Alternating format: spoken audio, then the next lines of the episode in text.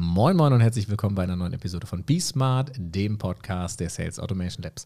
Mein Name ist René Sulzki und ich sitze heute mit meinem Namensvetter René Kohlenberg hier. Moin René. Grüß dich, hi. Du bist extra aus Köln hier angefahren und hast die weite Reise durch die Postapokalypse auf dich genommen, um heute hier mit mir zusammenzusetzen.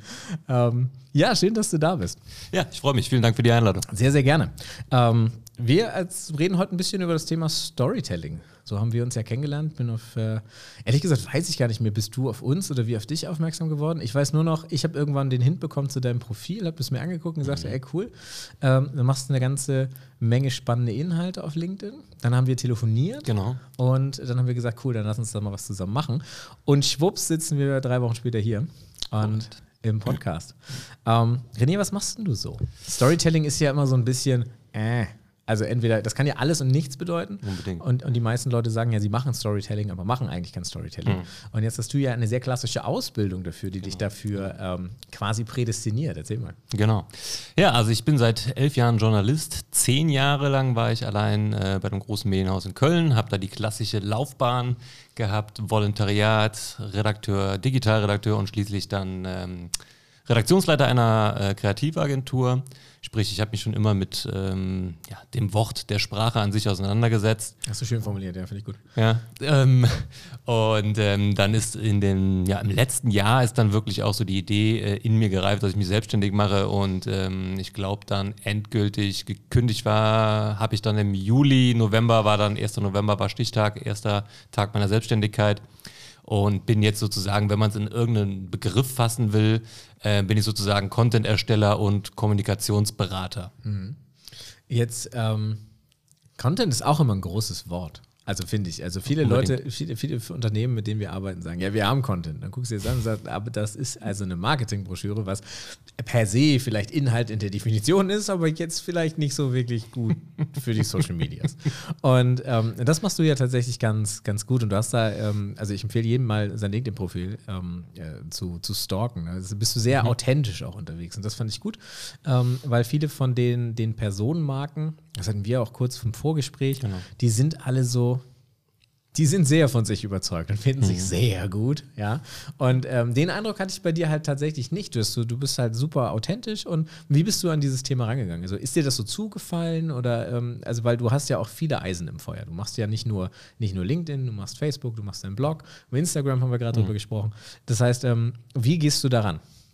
Also ich glaube, das Thema Video ähm, ist mir relativ schnell in den Sinn gekommen, weil ich ähm, das, das Medium einfach mag. So, mhm. ich musste es klar, quasi neu lernen für ja. mich, ähm, das bestimmt.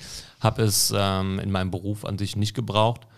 Aber dieses Medium ist einfach unglaublich stark. Und durch Social Media ist dieses Thema Video einfach letztlich auch, äh, ja, man kann dem nicht mehr aus dem Weg gehen. Video ja. ist jetzt gerade das Medium der, der Stunde, wird, denke ich, auch weiter wachsen.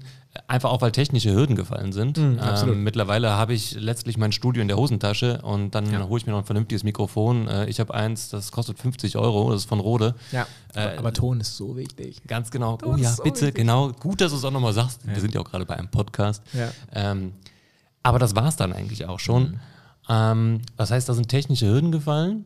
Und damit sind dann auch die Bedenken gefallen. Das heißt, ich kann es ja einfach mal ausprobieren. Mhm. Und mein erstes Video war eine Totalkatastrophe. Mhm. Ähm, aber auch da, mein Thema war schon immer der Inhalt. Also ich komme über den Inhalt. Und mein erstes Video ist trotzdem auf Facebook, ich glaube, mittlerweile direkt über 2000 Mal gelaufen von null. Mhm. Ich habe, glaube ich, fünf Jahre lang meinen Facebook-Account so gut wie gar nicht angefasst. Ja. Ähm, aber da hat der Inhalt getragen.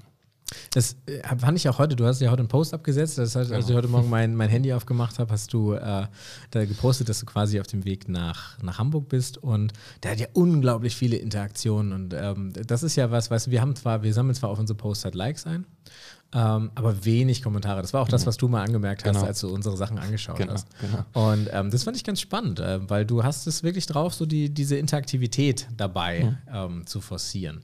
Ähm, Bezüglich, weil wir das ja immer so ein, so ein ist ja immer so ein Thema, ähm, postest du das alles immer nativ direkt oder benutzt du auch irgendwie Hilfsmittel wie so Scheduling-Tools oder so? Weil du ja viele Plattformen bedienst. Ja, also bei Facebook und Instagram mache ich das über das, das Studio, wie heißt Creator Studio, Studio mhm. Creator. Ähm, da, Aber ähm, die baut eigene Tools dann. Genau, mhm. genau. Es ist immer so, Sonntag ist mein Content-Tag, da produziere ich alles vor. Mhm. Ich produziere in der Regel zwei Videos für LinkedIn und Ähm, zeitversetzt erscheinen die dann eben auch auf Facebook und auf Instagram.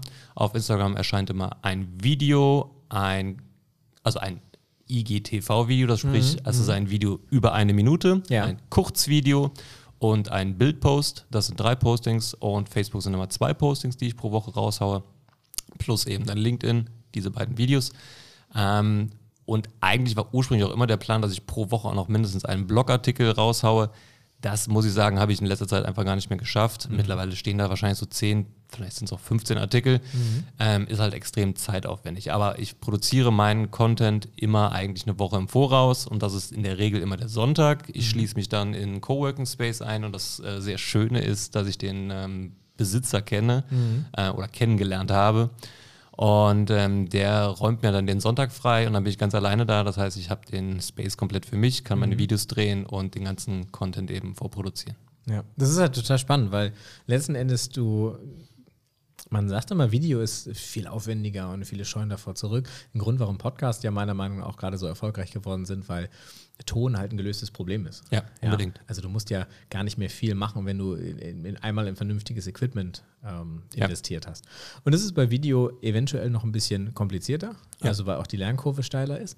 Aber die Erfahrung, die du gemacht hast, dass es deutlich einfacher ist als ein Textbeitrag, die machen wir auch oder die haben mhm. wir auch gemacht, weil ich gesagt habe, ey, ab dem Zeitpunkt, wo wir es konnten, ist Video viel einfacher zu produzieren ja. und läuft viel schlanker durch, als wenn ich jetzt einen Text schreibe. Auch in der Arbeit mit unseren Kunden. Ja. So, und so verändern sich halt auch so ein bisschen die Sehgewohnheiten. Und wir haben uns damals für Video entschieden, weil wir gesagt haben, ey, alle, die jünger als 30 sind, die lesen keine Texte mehr. Ganz vergessen. und ich bin ja mit monochromen Handys aufgewachsen, selbst ich lese keine Texte mehr, sondern mhm. ich sage halt, hey, gut, dann gucke ich mir ein Video an. Ja. Und ähm, Fun Fact, ich habe es schon ein paar Mal erwähnt, aber ich kann mal die Verlegenheit, ich musste meine Autobatterie wechseln. Und was ich halt gemacht habe, ist, ich habe nicht in die Anleitung geguckt. Ich habe bei YouTube, während ich auf dem Klo saß, eingegeben, wie wechsle ich meine Autobatterie. Korrekt. Und dann habe ich runtergegangen, habe meine Autobatterie gewechselt. Ähm, und damit wirst du nicht alleine sein. ja, wahrscheinlich also. nicht. Vor allen Dingen, es wird ja irgendeinen Typen geben, der damals bei dem Toyota Jahressicht gefilmt hat, wer die Autobatterie ausbaut. so. Also das ist ja eigentlich das Absurde, dass es die Idee schon jemand hatte und gesagt hat, Definitiv. ich mache mal Content dafür. Ja. Ähm, das fand ich spannend. Und wie siehst du denn diese ganze Entwicklung? Also ähm, äh, gerade bei Personenmarken habe ich immer das, äh, da, ist immer die Empfehlung, du musst dich als Experte aufstellen. Mhm. Meine mhm. ketzerische Frage ist dann hier, aber wie viele Experten zu einem Thema kann es denn geben? Mhm. Und ähm, wir merken, in einigen Bereichen wird es sehr schwer, immer Neues zu erzählen. Mhm. Ja, deswegen haben wir auch gewisse Formate nicht weitergeführt, weil wir einfach gesagt haben, okay, wir können dort nichts Neues. Wir, wir, wir, wir, wir würden den gleichen Quatsch, den die anderen reden, vielleicht auch zu Recht, den würden wir jetzt einfach wiederholen. Ja. Und das ist nicht der Anspruch, den wir haben. Ähm, wo siehst du so diese Entwicklung von Content? Gerade in der Form, dass die Produktion immer einfacher wird und mhm. immer entzauberter wird. Ja. Ja, ich habe es ja eingangs auch schon mal kurz gesagt. Ähm, also ich komme halt über den Inhalt. Ne? Mhm. Und man muss sich natürlich vorher überlegen, wer bin ich, was passt zu mir und womit fühle ich mich wohl. Also wahrscheinlich wäre es auch schwer jetzt für dich zu beantworten, warum bist du bei mir gelandet? Also ja, war es nur der reine Fakt, den ich vermittelt habe mhm. oder war es vielleicht auch ein Stück weit meine Person René Kohlenberg? Mhm. Also das ist bei mir, glaube ich, relativ... Ähm, ja, da, da gibt es keine Trennlinie mehr zwischen, ja. Mhm. Also ähm, das hoffe ich zumindest, ja. Also ja, weil das, was ich nach außen sein. darstelle, äh, das bin eben ich. Und ähm, gelernt, die Expertise habe ich mir in den letzten zehn Jahren aufgebaut, letztlich. Mhm. Und äh, meine Kunden bezahlen mich nicht für mein Drei-Minuten-Video, sondern die bezahlen mich für die zehn Jahre, die ich vorher gebraucht habe, um das jetzt heute auf den Punkt zu bringen. Ja, da gibt es einen schönen Spruch aus der IT-Landschaft für. Da hat der eine irgendwie 150 Euro genommen, um eine Zeile Code zu löschen. Und dann sagt der Auftraggeber, ja, aber das ist so teuer. Und dann sagt er, ne, die Code, Zeile Code löschen hat 50 Cent gekostet. Die ja. anderen 149,50 äh, haben das gekostet, dass ich wusste, welche Zeile Code Ganz genau das. Ja. ja. Genau das trifft eben auf den Punkt. Und ähm, deswegen, es ist, das eine ist das Was, aber das andere ist das Wie. Das heißt, wie vermittle ich Informationen? Und die kann jeder frei wählen, aber da sollte er sich natürlich auch mit wohlfühlen. Mhm. Also ganz, ganz klar. Also ich bin halt nicht der Typ, der sich vor ein Whiteboard stellt und ähm, dann eine Tabelle dahin legt und sagt, so, das sind die zehn Facts für Storytelling. So, nee, mir war immer klar, wenn ich Storytelling vermitteln will, dann muss ich erzählen. Mhm. Ja? Und deswegen ist mein Claim eben auch, wer erzählen kann, kann verkaufen. Das stimmt, ja. Ähm, jetzt äh, ist das ja ganz spannend, weil du ja quasi über einen Du warst ja einfach nur affin für Vertrieb, so in, deiner alten, in deinem äh, alten Leben. Genau. Ja? äh, und ähm, hast dich ja jetzt so ein bisschen auch dahin gewandelt, dass du ähm, anderen Leuten das Verkaufen über äh, Storytelling beibringst. Mhm. Und mein altes Ich in der Versicherung hätte gesagt, das ist Quatsch. ähm, heute sage ich, du machst es genau richtig, weil Verkaufen war. Äh, war für mich damals was sehr anarchisches, was sehr mhm. männliches. Ja, du mhm. warst ja, mm, du musst dich, mm, ne? diese ganzen toxischen Quatsch, den es da so gibt. Anhauen, umhauen, weg. Ja, genau. Anhauen, umhauen, mhm. abhauen. Abhauen, so ja, genau. ja, genau. Ran drauf drüber, wie bei den Panzergrenadieren. Und ähm, da war das halt, in, dieser, in, also in dieser, in dieser Spannungs, in diesem Spannungsfeld ist, bist du ja unterwegs. Gerade wenn du am Anfang im Vertrieb bist, ja. dann guckst du die falschen Filme, die ich auch alle früher geguckt habe, wie es in den 90ern, so Boiler Room und sowas. Das ist völliger Quatsch. Und dennoch viele Vertriebler, die dann gerade ein bisschen seriöser geworden sind, mhm. oder ähm, nicht seriöser, sondern senioriger vielleicht, mhm, mhm, ähm, da ist es dann halt so, dass die deutlich ruhiger werden und dann ja. immer das mehr in die Richtung Storytelling geht. Und ich hatte mhm. am Montag einen Dreh mit einem großen Unternehmen und da war ein Kollege, ähm, der ist Engländer gewesen und mhm. ähm, älteres Semester. Ähm, meine Güte, hat der gut erzählt. Mhm. Ich habe die Videos jetzt nochmal geschnitten und ich höre dem wirklich gern zu. Ja, der hatte so diese BBC-Narrator-Stimme ja. und dann hat er tolle Geschichten erzählt, die aber im Narrativ immer wieder zurückkamen auf das Thema, was er Das hatte. ist entscheidend. Und das ist halt unglaublich gut gewesen. So. Und genau. ähm, das Ganze ist eigentlich ein ziemlich trockenes technisches Thema und geht um nicht Archivierung, sondern quasi Historization. Das heißt, du, du machst halt Altdaten als Unternehmens durchsuchbar. Mhm. So, das ist die Bottomline. Ja. Was er daraus gemacht hat, ist, naja, wir verkaufen das Gedächtnis eines Unternehmens. So, so bam. Und ich war so. Das war das Bild, was mir gerade kam. Super. Genau. Und ich war ja, sofort ja. drin. Ja. Und ähm, da habe ich wieder gemerkt, Storytelling ist das A und O. Und ähm, ich habe immer manchmal das Gefühl, und vielleicht kannst du ja gleich mal sagen, wie das so aus deiner täglichen Arbeit ist. Die Vertriebler, die das schon machen, machen das meistens intuitiv. Keiner ruft das wirklich ab. Ja. Würde ich äh, auch, auch so sehen. Also ich kenne natürlich nicht alle und ähm, da fehlt mir natürlich auch der Einblick. Nicht alle Vertriebler, was ist denn los? Ich, ich gebe mir Mühe, sie alle kennenzulernen, persönlich. Äh, in Zeiten von Corona natürlich nicht persönlich, Entschuldigung, nehme ich zurück. Ähm, aber es gibt, ähm, wir haben ja auch vorher schon drüber gesprochen, es gibt so diese Leute, die entweder die komplett technische Schiene fahren und sagen, so, das sind die Fakten und das sind die Vorteile von unserem Produkt und bitte kaufen Sie doch. Und dann gibt es die Leute, die erzählen und erzählen und erzählen und erzählen und am Ende weiß der Kunde eigentlich gar nicht mehr, was wollte der mir noch genau erzählen. Ich weiß zwar jetzt, dass seine Frau schwer krank ist, aber irgendwie weiß ich nicht mehr genau, warum ich das Produkt eigentlich kaufen sollte. Warum sitzen wir hier? Und äh, genau, und wer sind sie eigentlich? Ja, genau. ähm, und ähm, Storytelling, sprich das Erzählen von Geschichten, ist letztlich die Übermittlung von Informationen anhand einer Struktur. Mhm. Und diese Struktur ist eben erlernbar. Mhm. Und wenn man das einmal verinnerlicht hat, dann schafft man es eben, die Geschichten auf den Punkt zu bringen. Und auf den Punkt bringen heißt, dass letztlich der Wille, die Absicht, mein Ziel, und ja. das kann dann im Vertrieb eben der Verkauf von Produkten sein, kann aber auch die Kontaktaufnahme sein, ähm, dass der dann eben auch klar herausgestellt wird. Mhm. Denn das bloße Erzählen an sich bringt erstmal nichts. Ist das, ist das denn, was du mit, also ich finde das total interessant, ähm, weil ich bin ja ein großer Freund von Methodiken, mhm. unabhängig davon, dass es quasi nicht die eine Methode gibt, mhm. aber ähm, eine Struktur hinter, also anders eine Systematik hinter Dingen zu erkennen, ist so mein, mein mhm. großer Fable. Ähm, und ich habe das mal gelernt mit dieser klassischen Heldenreise, also dem, dem Ritter, ja. der Prinzessin und dem Drachen. Joe Campbell. Genau, ja. richtig. Und ähm, ich dachte früher immer, ich bin der Ritter, mhm. aber eigentlich bin ich ja der graue Zauberer, der dem Ritter behelft, das ist genau. mein Kunde, die Prinzessin zu retten und den Drachen zu erschlagen. So ist es richtig. Du, ja. du hilfst deinem Held quasi nur aufs Pferd. Genau, richtig. Mhm. Und ähm, das fand ich ganz interessant. Das eine ist das aber zu verstehen in der Theorie, das andere ist es halt das, das umzusetzen. umzusetzen. Und Absolut. Wie, wie, wie gehst du daran oder wie, wie, wie zeigst du das deinen dein Schäfchen dann? Also ich glaube, einer der wichtigsten Punkte, die ich ähm, auch innerhalb meiner Zeit als Journalist gelernt habe, war, dass man das Pferd letztlich von hinten aufzäumt. Also okay. ich fange an und überlege mir, was will ich erzählen. Mhm. Ähm, ich war im Volontariat beim Express, das ist eine Kölner Boulevardzeitung, und war da für eine Session für den Karneval zuständig. Und ich kam von einer Veranstaltung, die eine große Karnevalsgesellschaft abhält. Dieser Veranstaltung kommen rund 5000 Leute hin, das ist kostenlos, es gibt ordentlich Freibier, einige Bands spielen dann da auch umsonst auf. Und ich kam in die Redaktion und der damalige Ressortleiter aus dem lokalen Stellvertreter sagte, René, wir haben sonst gar keine Geschichten, lass mal da eine Geschichte groß bauen. Okay, hauen wir die groß auf die letzte Seite. Letzte Seite ist beim, beim Express dann eigentlich so die große Geschichte, denn man dreht, man kauft sich die Zeitung, klappt sie auf und dann dreht man so um. Das heißt, die hinten, die Geschichte, die hinten drauf ist, ist so eine der, der Spannend, wichtigsten. ja. So, okay, was, was, was packen wir drauf? Okay, ja, du warst doch da bei der Veranstaltung. Und war das gut? Ja, war, war schon spannend. Ja, war, war okay. War gute Stimmung, ja. Und viele Leute da? Ja, viele. Ja, okay, dann hauen wir hinten drauf. Okay, dann habe ich äh, aufgelistet, was da passiert war und Zeile ging so in die Richtung super Stimmung am Heumarkt. Heumarkt ist der Platz, wo das Ganze stattfindet, in der Kölner Innenstadt. Dann ist der äh, Ressortleiter dann äh, zur Chefredaktion und wollte die Geschichte absegnen lassen in der, ich glaube, 14.30 Konferenz. Kommt wieder und sagt, die wollen die Geschichte nicht haben. Die haben gesagt, das wäre gar keine Geschichte. Das, da passiert ja nichts. Da habe ich mir die Geschichte nochmal angeguckt und dachte so, scheiße. Also mir stand wirklich, also ich war richtig äh, angepisst und dachte, verdammte Scheiße, so jetzt äh, denkt die Chefredaktion, ich kriege nichts auf die Kette. Wie gesagt, war Volontär. Was machst du denn jetzt? Da habe ich mir überlegt, ja, was ist denn der Aufhänger?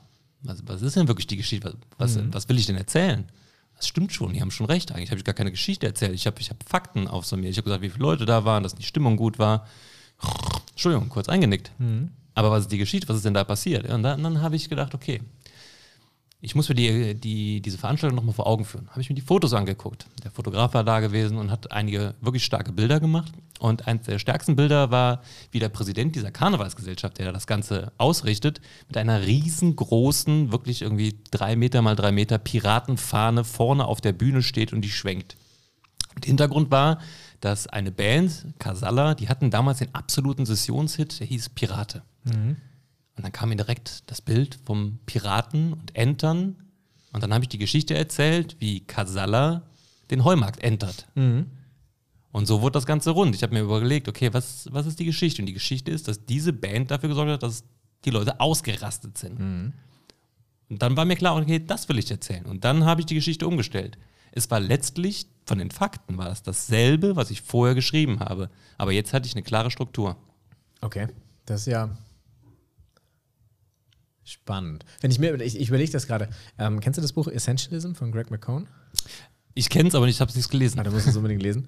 Ähm, und äh, ich bin ein großer Fan von diesem Buch. Und da gibt es einen Part, da hat er auch auf, das hat er eine Journalistenschule, weil er hat Journaling beschrieben, Journaling, Journalismus. Und ähm, er sagte dann, da gab es eine Übung, wo der Professor vorne stand und er hat halt gesagt, so, ähm, ja, folgende Meldung, bitte schreiben Sie mit. Ähm, ich wiederhole das auch nicht, ich sage das nur einmal. Und dann hat er gesagt, so, die folgende Universität in, keine Ahnung, Manchester hat um 14 Uhr letzten Tag, weil, hm, hm, hm, und folgende Personen sind anwesend, und hat die ganzen Personen aufgelistet und deren Funktion. Und zum Schluss hat er dann gefragt, okay, Bottomline, worum ging's? Und dann haben die Leute gesagt, so, ja, weil die Leute da waren. Und er so, nein, Bottomline war, morgen 14 Uhr gibt es keinen Unterricht danach. so. Und das war ganz spannend, weil ich das auch nicht verstanden habe, weil ich war auch gleich, ich habe mich sofort auf die Details gestürzt. Und das ist ja ziemlich genau das, was du auch gerade gesagt hast. Du, Man verliert sich so in den Fakten und ähm, das Geheimnis ist ja eigentlich mal, wie du das dann auch gemacht hast, drei Schritte zurückzugehen und drauf zu genau. gucken und zu sagen, okay, wie machst du das? Jetzt mal auf den Vertrieb gemünzt. Ja, ähm, in so einem, ist das dann so dein, deine, ist das dann so Coach dann Verkaufsgespräche oder ähm, allgemein so den, ich sag mal, Habitus von so einem Vertriebler oder wie, wie gehst du daran? Also einen, ein, ein Problem oder eine Herausforderung, an der natürlich Vertriebler arbeiten, ist erstmal das Selbstvertrauen, das eigene Selbstvertrauen. Hm, Okay, spannend, ja. Ähm, das ist so das häufigste Coaching-Thema bei Vertrieblern ist, ich sitze im Auto, jetzt wir reden jetzt von, von einer Kaltakquise jetzt auch, ähm, ich sitze im Auto Klassisch Außendienst und ne? genau, Ja. klassischer Außendienst dann zum Beispiel. Ähm, ich sitze im Auto und ich weiß, ich sollte da jetzt mal reingehen, weil potenziell haben die Bedarf. Waren auch schon mal Kunde vielleicht bei uns, aber ich mache mir einfach schlichtweg in die Hose. Und spätestens, wenn ich dann mit zwei oder drei Leuten reden muss, ist mein Selbstvertrauen komplett weg. Aber das ist so, so der erste Schritt, äh, an dem wir dann arbeiten. Und eine Sache, die dabei hilft, ist, sich eine Struktur zurechtzulegen, wie ich ein Gespräch eben führe, was ich erzählen will. Und da muss ich mir die Frage stellen, mit wem rede ich denn da? Was ist der Kunde und was will der Kunde? Und dann zwei Fragen, was ist sein Problem und was ist sein Wunsch? Und wenn ich die beiden Sachen schon mal geklärt Das habe, ist übrigens sehr ich- interessant, weil die Dinge korrelieren manchmal nicht. ja, ganz genau. ja. ähm, das muss ich mir dann, die Frage muss ich mir stellen. Wenn ich darauf eine Antwort habe, mir selber auch meiner Expertise sicher bin, dann gehe ich schon mal ganz anders in so ein Gespräch rein. Hm, das stimmt, ja. Und ähm, Storytelling ist dann in dem Sinne, quasi eine Struktur, einen Leitfaden für ein Gespräch, mhm. den ich aber von Kunden zu Kunden anpassen muss. Mhm. Also ich kann jemandem, ich kann einem Bäckermeister nicht dieselbe Geschichte erzählen wie einem Geschäftsführer von einem Stahlbauunternehmen. Mhm. Ja, das stimmt. Ja, da sind unterschiedliche Probleme und unterschiedliche Wünsche da. Aber die Struktur ist dann immer die gleiche? Genau, die, also die, es gibt eine feste Struktur. Hast du mal ein Beispiel dafür nennen? Also jetzt unabhängig von der, von der Geschichte, wie, wie spreche ich denn jetzt als, als Außendienstler, äh, wie gehe ich denn in so eine Firma rein? Mhm.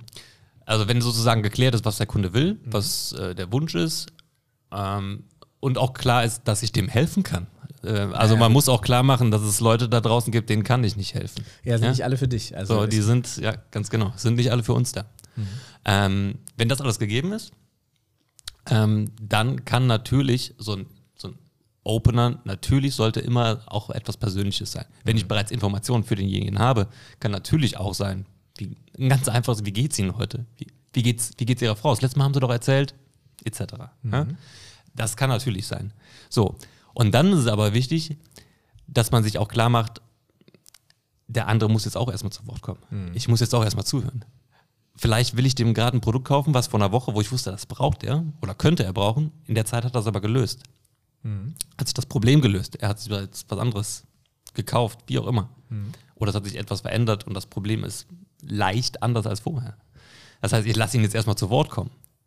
Und über das Zuhören kann ich dann schon mal anfangen zu überlegen, hatte ich vergleichbare Fälle? Mhm. Hatte, habe ich oder hatte ich vergleichbare Kunden? Und was von den Kunden, die ich bereits habe, könnte ihm jetzt helfen? Sprich, wenn jemand erzählt, ja, also ähm, bleiben wir beim, beim, beim Bäcker, so.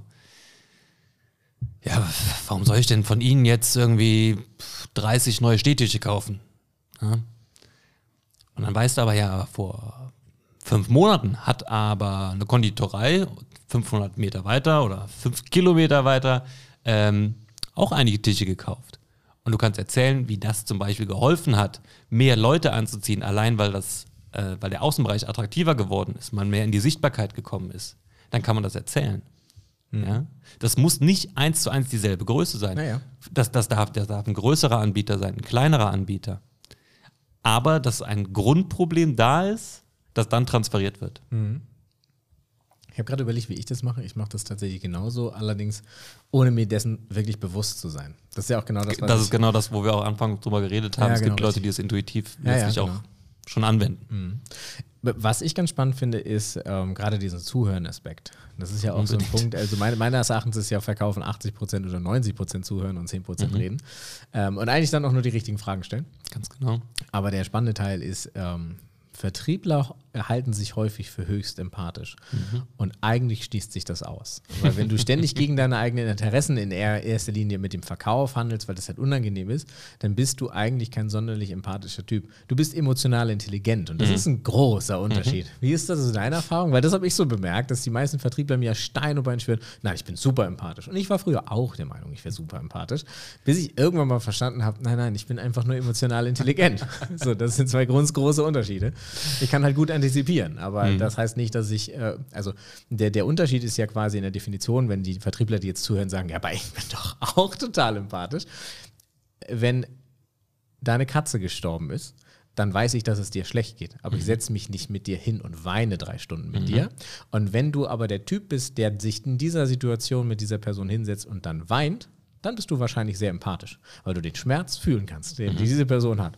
Wenn ich es aber sachlich verstehe, dass es dir gerade scheiße geht und dann sage, ey, nee, das wird schon wieder, dann bin ich nicht empathisch.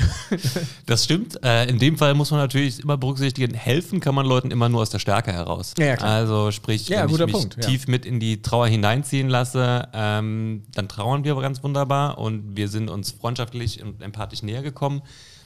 Aber wenn mein Ziel jetzt ganz böse und ökonomisch gesprochen war, demjenigen was zu verkaufen, ähm, bei aller Liebe und bei allem Mitleid für die Katze bin ich meinem Ziel keinen Schritt weitergekommen. Exakt. Und deswegen habe ich am Anfang gesagt, es schließt sich eigentlich aus. Mhm. Das heißt, ein guter Ganz genau. Verkäufer kann eigentlich genau. per Definition nicht gut oder sonderlich empathisch sein. Genau. Muss, man muss klare Grenzen ziehen und da sind wir wieder bei der Struktur. Mhm. Ja? Ja. Ich muss mir klar machen, ähm, welche Geschichte will ich erzielen, mit welchem Ziel. Mhm. So, und, und passt die Geschichte noch?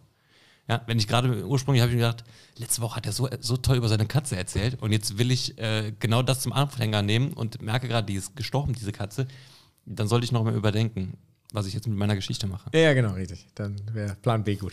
Oder Plan C. Genau. Oder einfach gehen. Oder einfach gehen, genau. Das ist genauso wie dieser klassische Kardinalfehler. Oh, Sie sind schwanger? Nein. Nein. Oh, das ist vorbei. Einfach nur fett. Ja, als ich, äh, ähm, als äh, meine Frau und ich schwanger waren, sind wir nochmal im sechsten Monat den ähm, West Highland Way gelaufen, mhm. ähm, durch Schottland quasi durch.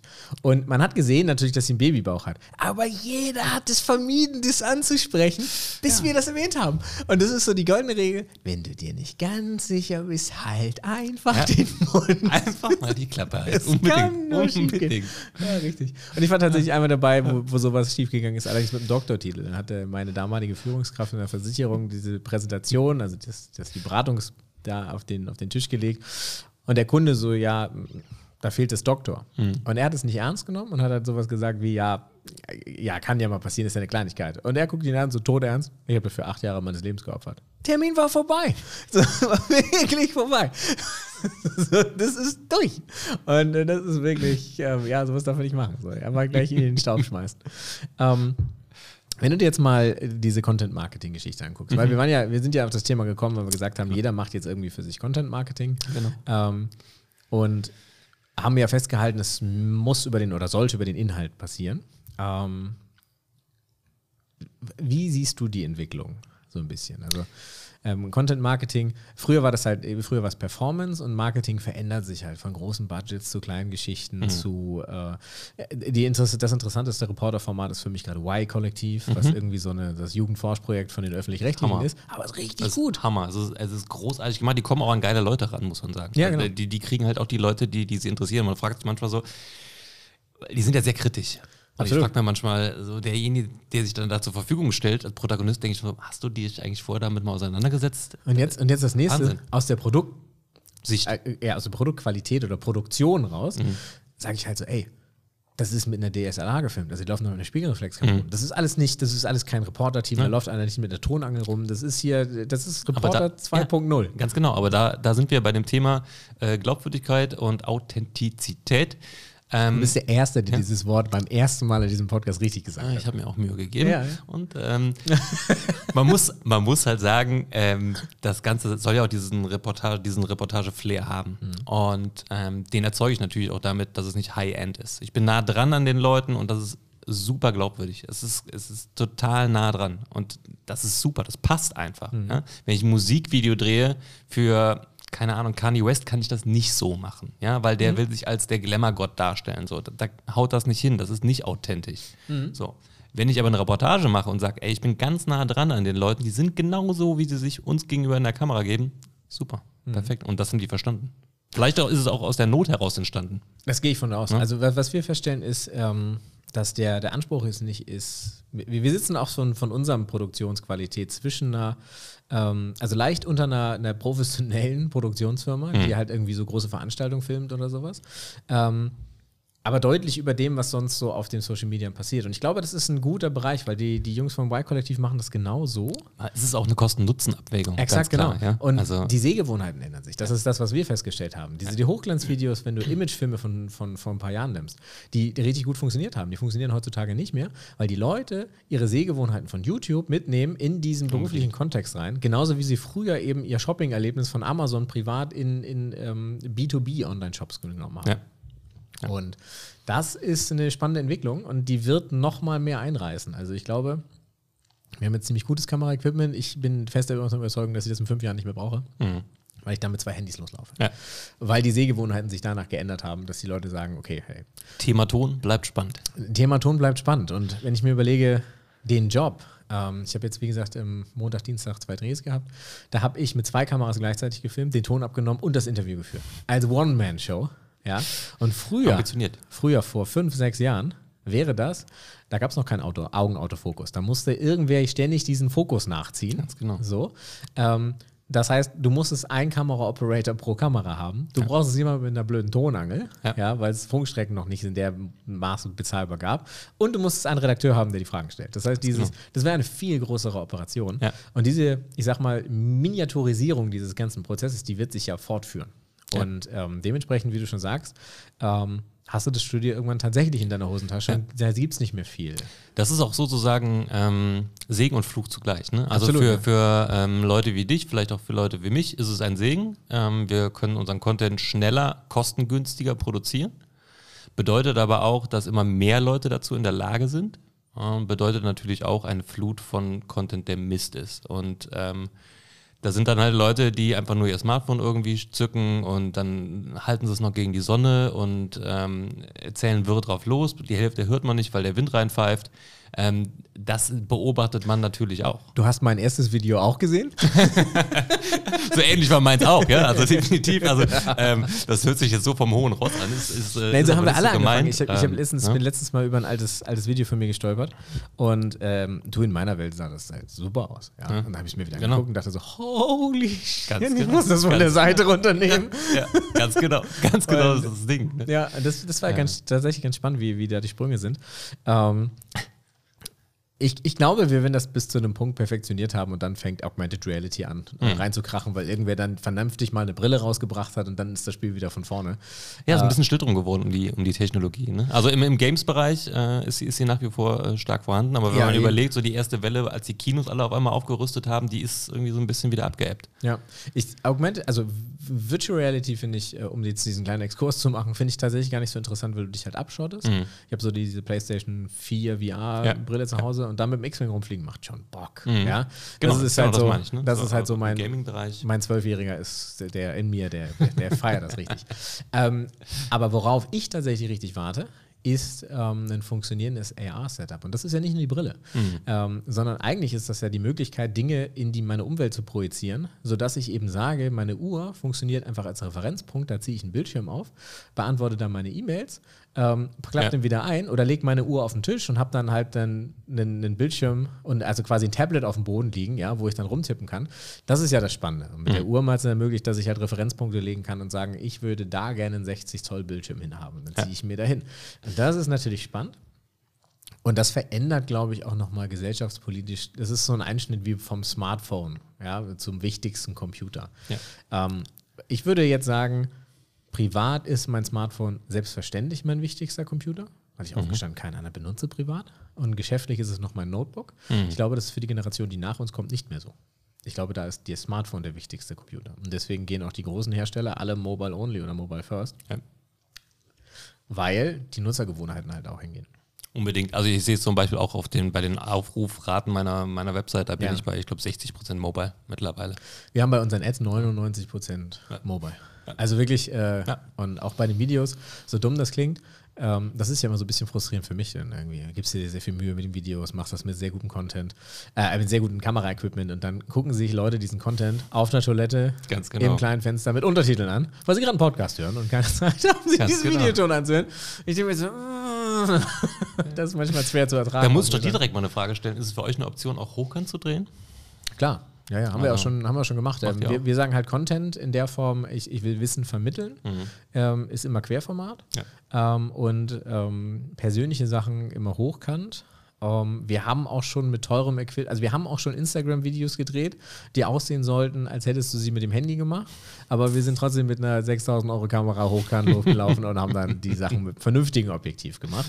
Ja. Ähm, du siehst es, ich dachte immer früher, ich habe mir alte Bilder irgendwie aus, wir sind viel wandern gegangen im, im Gebirge mal eine Zeit lang und da haben wir immer viel Handys, Handyfotos gemacht. Und die sehen auch nach wie vor okay aus. Mhm. Wenn du aber dann mal verstanden hast, was wirklich Hardware mhm. in so einer Linse machen kann, dann stinken diese Bilder halt tatsächlich ab, weil sie ja. einfach künstlicher aussehen.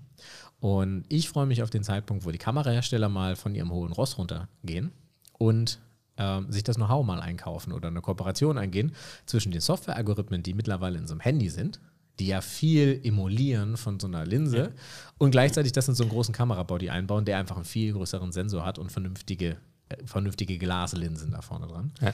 Und ähm, den Unterschied siehst du noch schon deutlich, aber nur wenn du dich damit auskennst. Mhm. Weil so gefühlt Instagram macht es auf dem Handybildschirm keinen Unterschied. Eben, das ist halt eben auch, da, sind wir wieder ein bisschen bei Kosten-Nutzen. Absolut. Also ja, ähm, wenn man sich damit beschäftigt, ähm, man sieht man den Unterschied. Ja, genau. Die Frage ist, wird es gewertschätzt vom, vom üblichen 0815-User? So. Absolut nicht. Ja. Also, äh, Und wenn wir uns jetzt. schnell bei der Antwort. Genau. Und wir können das halt auch nur machen, weil wir das intern aufgebaut haben. Mhm. Und das auch eher aus so einem, aus so einem Hobbyprojekt gewachsen ist. Ähm, und das hat dann irgendwann so eine kritische Masse erreicht, dass wir gesagt haben, okay, jetzt sind wir gut genug, jetzt können wir es verkaufen. Und Mhm. ab dann war es klar und dann konnten wir das ausbauen. Jetzt ist es ja so, wir haben zum Beispiel am Anfang mit einer Kamera gestartet, weil ich gesagt habe, eine Kamera reicht vollkommen. Mittlerweile sind wir bei zwei Kameras angekommen, dass ich ein bisschen Schnitt habe, wo, Mhm. ich, wo ich die Perspektive wechseln kann.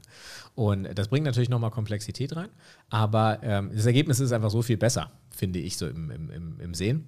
Wertschätzt das einer der Zuschauer? Wahrscheinlich nicht. so, das nehmen die so, so unterbewusst wahr, dass es da einen Schnitt gibt, aber ich glaube, niemand sitzt da und sagt, boah, ja, doppelt, zwei Kameras, Hammer. richtig gut. Ja. Und ähm, das findet, glaube ich, nicht statt. Und ähm, das ist schon richtig. Und wenn du jetzt diese Flut von Content, und das ist ja eigentlich auch, auch die, die große Herausforderung, Mhm. vor der wir stehen. A, wie, wie hebst du dich davon ab? Ja. Ähm, ist es nur die Qualität? Ist es nur der Inhalt? Mhm.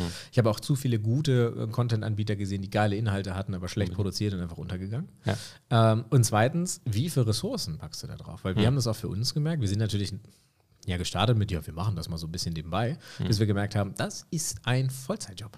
100% Content zu erstellen. Hundertprozentig. Ja, und Ja. wenn du jeden Sonntag dafür opferst, um da Content zu erstellen auf so viel Plattformen, nebenbei aber noch die Woche arbeitest, ja Mhm. ganz normal, das ist halt wirklich, ähm, das darf man nicht unterschätzen. Und ähm, Also das ist auch etwas, was ähm, ich weiß nicht, ob ich es unterschätzt hatte. Am Anfang, also da ich natürlich aus der Content-Ecke komme, ja, ähm, war es bei mir am Anfang die riesen Herausforderung für mich eine Struktur zu finden, wie ich am effizientesten arbeite. Ja. Und ich habe dann letztlich gemerkt, okay, es ist super für mich, funktioniert das, wenn ich einen Content-Tag habe, an dem ich eben alles produziere. Mein Mhm. Das Facebook, mein Instagram, mein LinkedIn und mein Blog.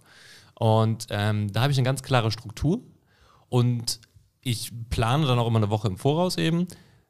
Und gleichzeitig habe ich aber immer noch natürlich auch die Freiheit, kurzfristig zu reagieren. So wie wir haben eben kurz drüber geredet. Heute habe ich einen Post äh, über Corona äh, reingesetzt und der hat sich einfach aus den letzten zwei Tagen gespeist, ähm, weil irgendwie dieses Thema wirklich immer präsenter wurde. Und es wurde nicht nur in den Medien präsenter, sondern es wurde in meinem Leben präsenter. Also ich hatte viel Kundenkontakt, habe da gemerkt, okay, die geben mir jetzt schon alle nicht mehr die Hand. Die haben uns heute auch nicht die Hand gegeben. Ja, genau. Und ähm, das war so ein, ein Thema. Dann ähm, wollte ich ursprünglich mit der, mit, mit, ich mache eigentlich in Köln immer alles mit dem Fahrrad, Regen ohne Ende, total scheiß Wetter, also muss ich mit der Straßenbahn fahren. Die war rappelvoll und ich merke, ich gehe in diese Straßenbahn, habe total schlechtes Gefühl. Übel. Echt, habe mich nicht gut gefühlt so. Dann komme ich nach Hause, meine Freundin sagt, ah, willst du da wirklich nach Hamburg fahren?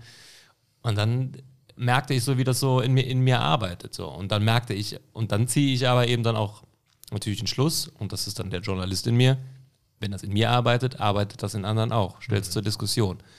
Und es ist genau das passiert, was ich vermutet habe. Es polarisiert, da gehen Meinungen auseinander und ich gucke jetzt gerade nicht auf mein Handy, aber ich glaube, als wir hier reingegangen sind, dann war die View-Zahl irgendwo bei 2000. ja, und 57 Kommentare. Das ist ja, eigentlich das. Genau, und 57 Kommentare. Genau das nämlich. Ja. Äh, Es sind ohne Ende Kommentare, auch teils sehr konträr, aber zu, ich sag 90 Prozent wirklich in einem total Netten. netten Ja, ja. Duktus, also wirklich der Ge- wurde also das in ein Austausch tatsächlich. Genau, ja, finde ich wirklich. total gut. Also, Und das ist ganz interessant, was du da erzählt hast, ähm, weil das ja auch eine Form von, von Inhalt ist, die da über uns eingeschüttet wird. Ähm, gefühlt, ich, ich muss sagen, ich, ich bin vor vier oder fünf Wochen losgezogen und habe gesagt, pass auf, es kann zumindest passieren, dass du in Quarantäne landest. Du musst mal für vier Wochen Essen haben. Dann habe ich für vier Wochen eingekauft, habe das wirklich eingelagert in so, in so diese Ikea-Boxen, habe es in den Keller gestellt und vergessen. Und damit war es für mich okay. Und dann hatte ich Angst um meine Tochter und dann kam irgendwann die Nachricht, Kinder können das kriegen, aber da bricht es in der Regel nicht aus und die stecken nur andere Genau. an und dann war es für mich okay. Genau, Weil dann genau. sage ich, ja, abgehakt. So. Genau. Und ähm, habe aber gesagt, damals schon, okay, das, das wird knallen so in der Wirtschaft. So. Das wird, weil das einfach eine Rieseneinschränkung ist. Und dann haben alle gesagt, ja, ja, hm, das passt doch alles nicht zusammen. Und ich war immer so, ich pendelte immer zwischen, bin ich jetzt dämlich naiv und rücksichtslos? Ja, oder mache ich mir zu viel Sorgen? So, und, ähm, Und dann war ich auf diesem Event und dann kamen die Einschläge schon näher am Anfang der Woche. Und mhm. seit gestern kommen plötzlich Leute ja. zu mir, die mir sagen so, wow, das ist total krass und was da alles ja. passiert. Und ich so, wo hast du denn die letzten drei Wochen gewohnt? Ja. Sag mal, hast du keine Nachrichten geguckt und keinen Taschenrechner bedient? So. Ähm, Eine schöne Geschichte am Rande. Wir sind ja beim Thema Storytelling. Ich saß äh, in der Bahn und ähm, die Bahn war wieder erwartend sehr voll. Ja, das ist aber erzählt, ja.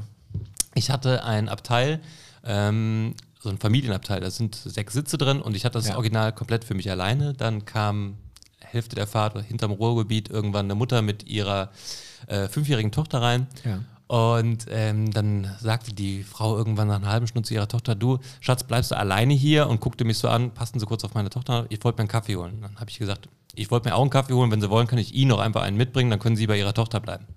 Auch das ist immer nett. Bin ich losgegangen und habe einen Kaffee geholt und ähm, komme wieder rein und sie sagt, äh, was kriegst du von mir? Und ich so, boah, weiß ich nicht. Äh, die so, oh, ich guck mal gerade, ach, ich habe gar kein Kleingeld. Und ja, das ist ja, lassen Sie, lass stecken, machen wir das nächste Mal.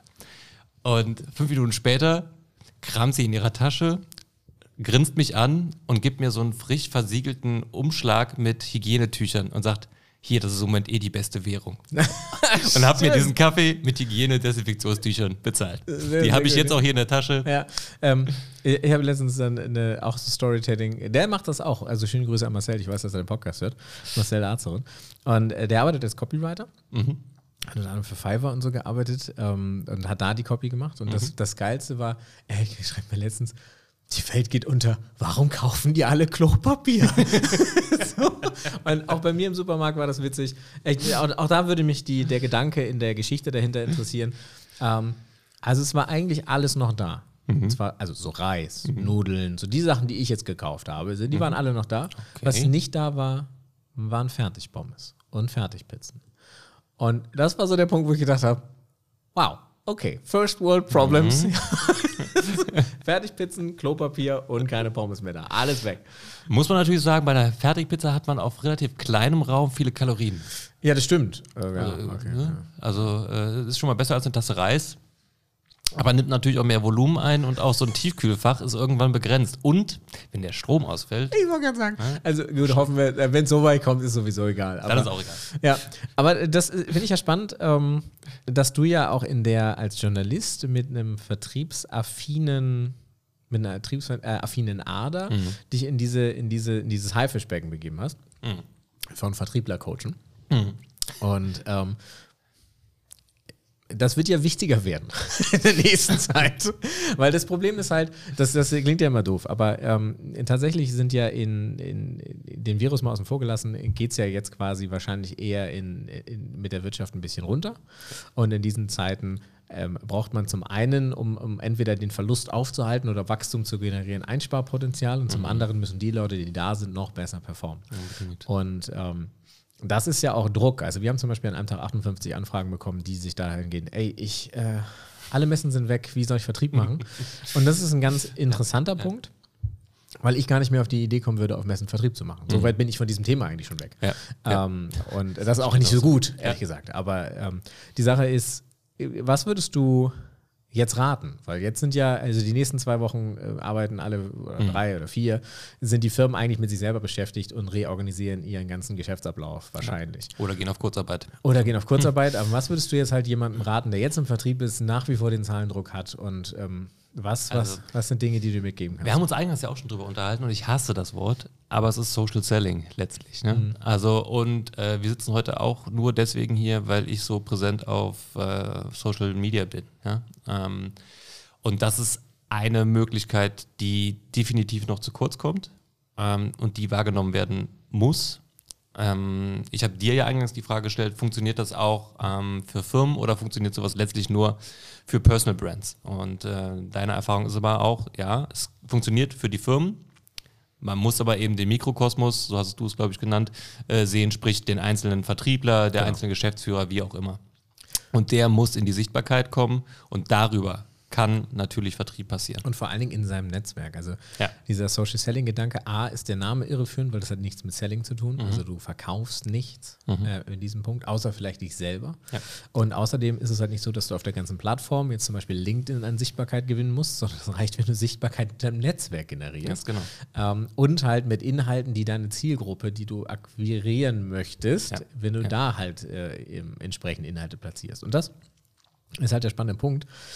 Und meine Theorie, weil wir jetzt auch viel mit, mit, mit Vertrieblern gesprochen haben darüber und auch, äh, äh, haben wir uns ja auch unterhalten, wir übernehmen das ja für unsere Ja. Kunden auf Wunsch der Kunden. Das war ja nie unsere Intention, weil die Vertriebler das nicht hinbekommen. Und das ist nicht böse gemeint, ähm, sondern meine Theorie ist, es ist ein anderes Spiel.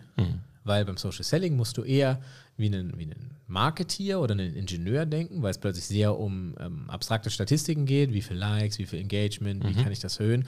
Das heißt immer dieses, dieses iterative Denken, was kann ich beim nächsten Mal besser machen? Und das passiert ja nicht so bei Vertrieblern. Vertriebler versuchen ja in ihrem ganzen Verkaufsprozess möglichst die Kontrolle über diesen Prozess zu erhalten. Ja. Und wenn du Social Selling betreibst, gibst du etwas nach draußen, weißt nicht, was damit passiert 100%. und musst die Ergebnisse richtig interpretieren und deuten. Und das ist genau der Punkt, warum das, glaube ich, nicht angenommen wird, ehrlich gesagt. Ja, es ist halt eine ganz andere Denkweise. Also Ja. es ist letztlich der Switch von einem Push zu einem Pull-Marketing. das heißt, äh, früher ähm, bin ich rein, habe die Tür eingetreten und habe gesagt, so, ich bin der Geilste, kauf bei mir. Und wenn du nicht bei mir kaufst, bist du doof. Ja, so habe ich das gemacht. Ne? So, genau. so hast du es gemacht. Bam. Und ähm, äh, wie du dich selbst in dieser Zeit benannt hast, das äh, lassen wir hier mal weg aus dem Podcast. Ne? ähm, und jetzt ist es eben so, ähm, ich streue was, ich weiß aber nicht, ob ich direkt ernten kann. Ähm, vielleicht, wenn ich es gut mache, werde ich ernten. Bin ich von überzeugt. Vielleicht nicht morgen, vielleicht nicht in einer Woche, aber vielleicht in einem Monat. Und, und das ist der Punkt. Es ist ein Glaubenssatz, Mhm, genau. Der komplett gegen meine Überzeugung als Vertriebler laufen muss. Ganz genau. Und der, und das ist auch ganz entscheidend, da haben wir uns auch drüber unterhalten, auch erstmal schwer vermittelbar ist an die Etage drüber. Das stimmt, ja. So. Und was habt ihr heute gemacht? Ja, wir haben zwei äh, YouTube-Videos rausgehauen und nein, nein, was ihr heute gearbeitet habt, frage ich. Was habt ihr denn versucht, um unsere Produkte an den Mann zu bringen? Ja, also wir haben zwei, nein.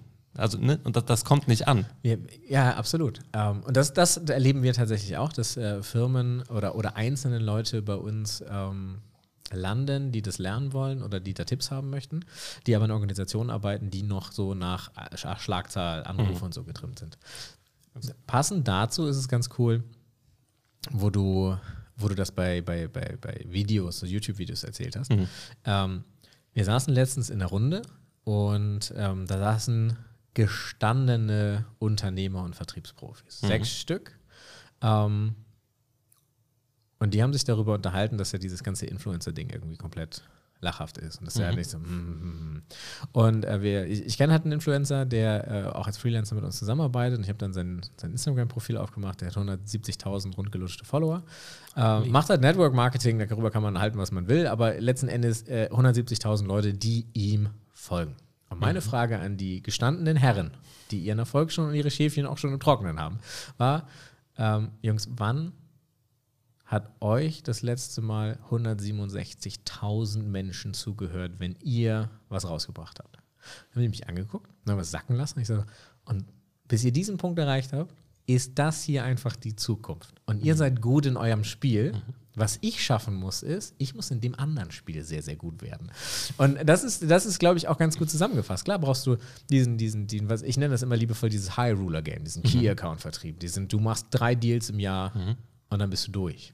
So, das wirst du immer haben. Ähm, und da wirst du auch die Leute haben, die du nicht hirest wegen ihrem Skillset, sondern wegen ihrem Adressbuch. Unbedingt. Dieses Butter- und Brotgeschäft dazwischen, Mhm. das wird es nicht mehr geben.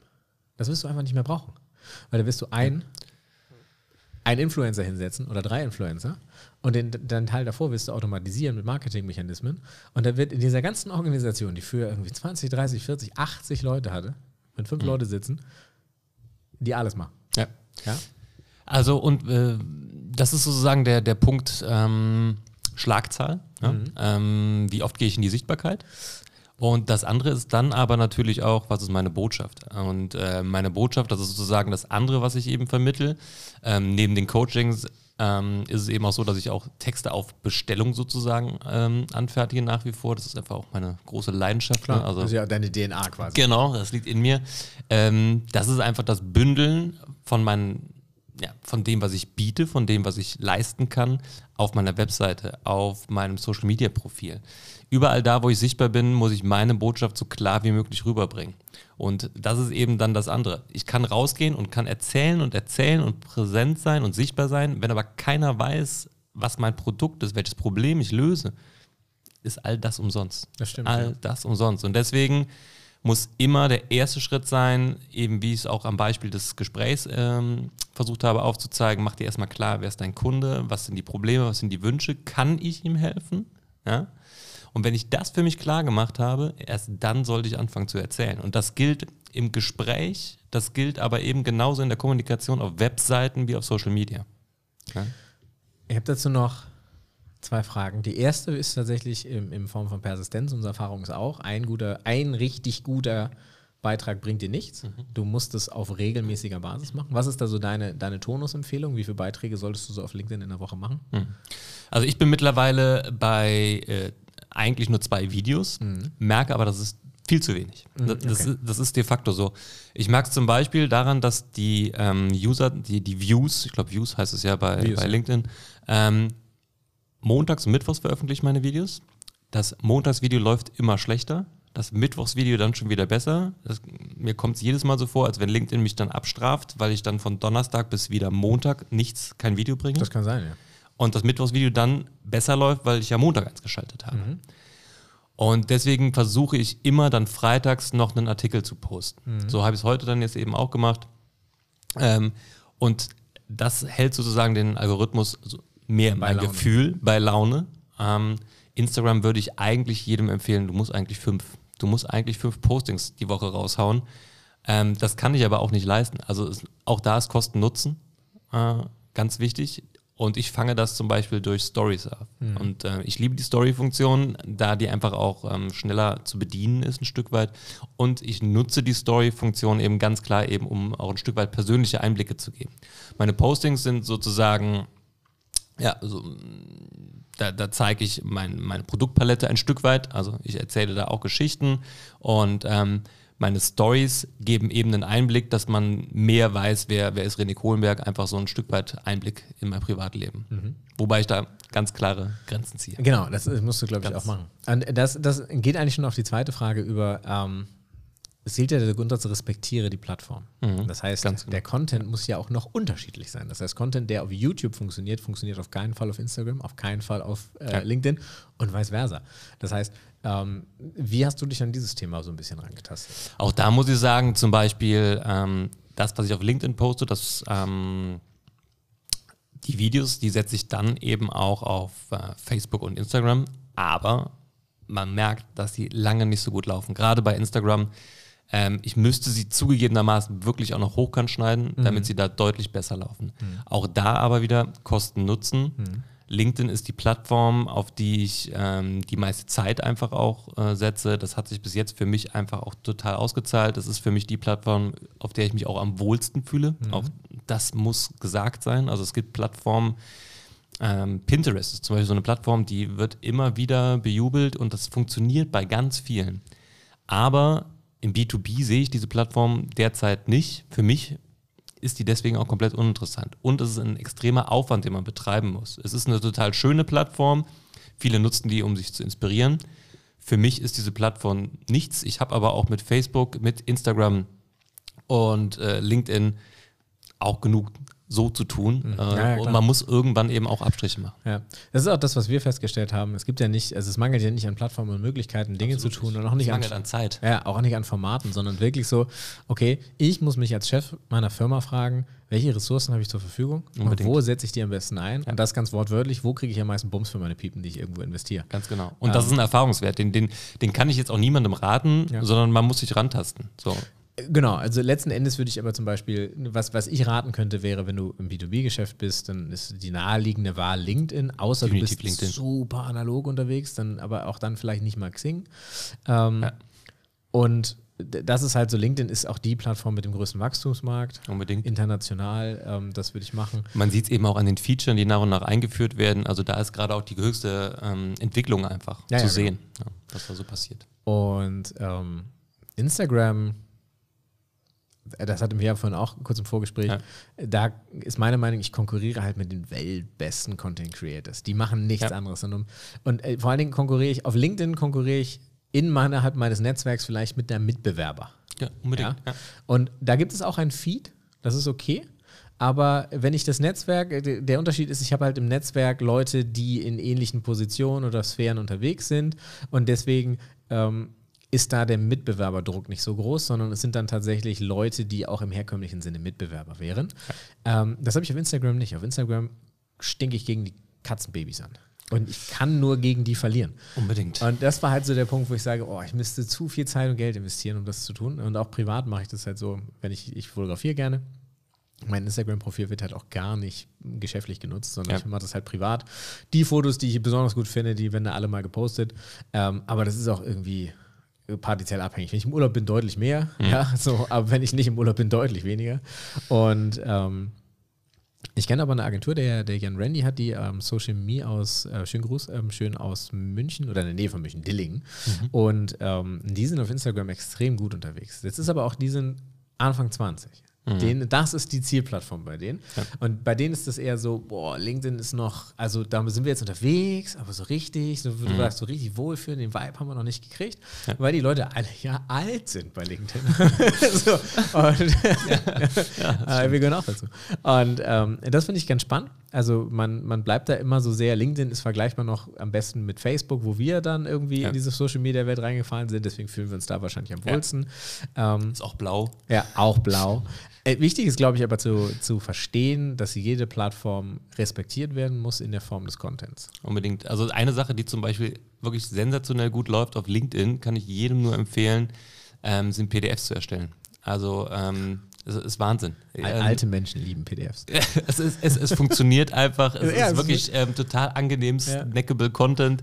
Äh, man wicht sich eben durch fünf Folien. Also ich rede jetzt wirklich eher von, von, von weniger Folien, also vielleicht maximal zehn.